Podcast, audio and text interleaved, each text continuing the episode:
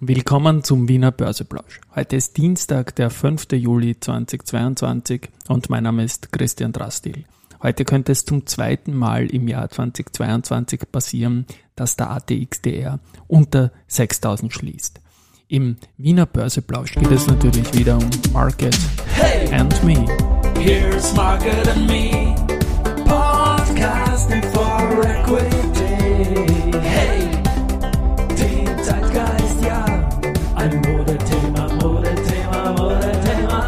Ja, die Börse als Modethema und die Juli-Folgen des Wiener Börseplausch sind präsentiert von Wienerberger und Bank 99.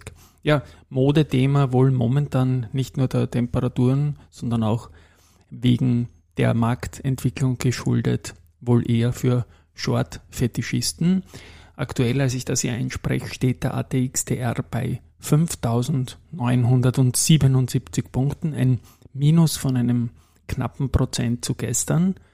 Und ja, es ist einmal, wie ich schon im, im Intro gesagt habe, heuer passiert, dass wir unter 6000 Punkten geschlossen haben. Das war am 7. März mit 5939 Punkten. Also da fehlt auch nicht viel.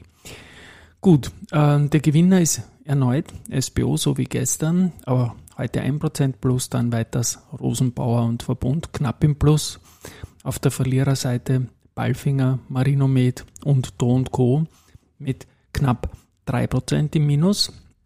Äh, Stichwort Balfinger ist einer der gesetzten beim Aktienturnier, weil man in den bisherigen elf Aktienturnieren bis jetzt gut abgeschnitten hat, auch zweimal gewonnen hat.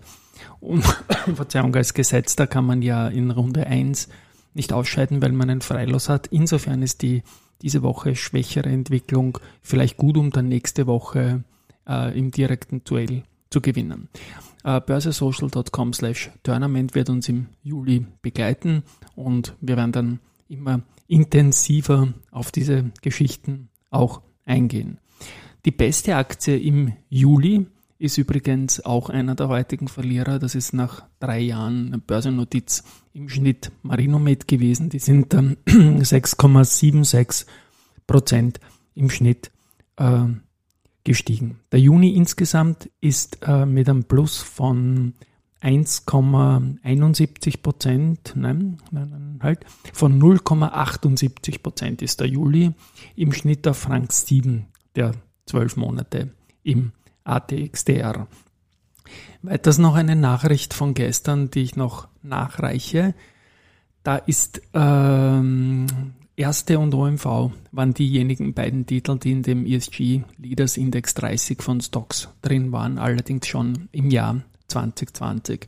Also ich hätte da auf Lenzing und Verbund getippt, das waren aber die zwei Schwergewichte, Erste und OMV. Und jetzt ist, wie gesagt, da momentan keiner drin. Neue Geschäftsberichte haben wir in unserem Geschäftsberichtsservice digital, wo man sich die alle anschauen kann. CAIMO, Do Co., Flughafen Wien, Fabersoft, Lenzing und Telekom Austria. Ja, und erstmals ist mir auch aufgefallen, dass ein neuer Shorter in der FMA-Datenbank präsent ist. Das ist Point 72 oder Point 72 Asset. Und der ist bei AT&S äh, short gegangen mit 0,55 Prozent vom äh, Grundkapital. Die Meldung kam am 1.7. Ist auch neu. Ist mir noch nicht so aufgefallen, dass bei AT&S sich auch Short Interest da irgendwie engagiert. Point 72 wäre natürlich ein 72 wäre ein witziger Kurs, um wieder rauszugehen dann mit einem Minus von 50 Prozent. Es gibt heute auch wieder einen einen Antrittsauftrag und zwar von der Steinbeiß Papier GmbH.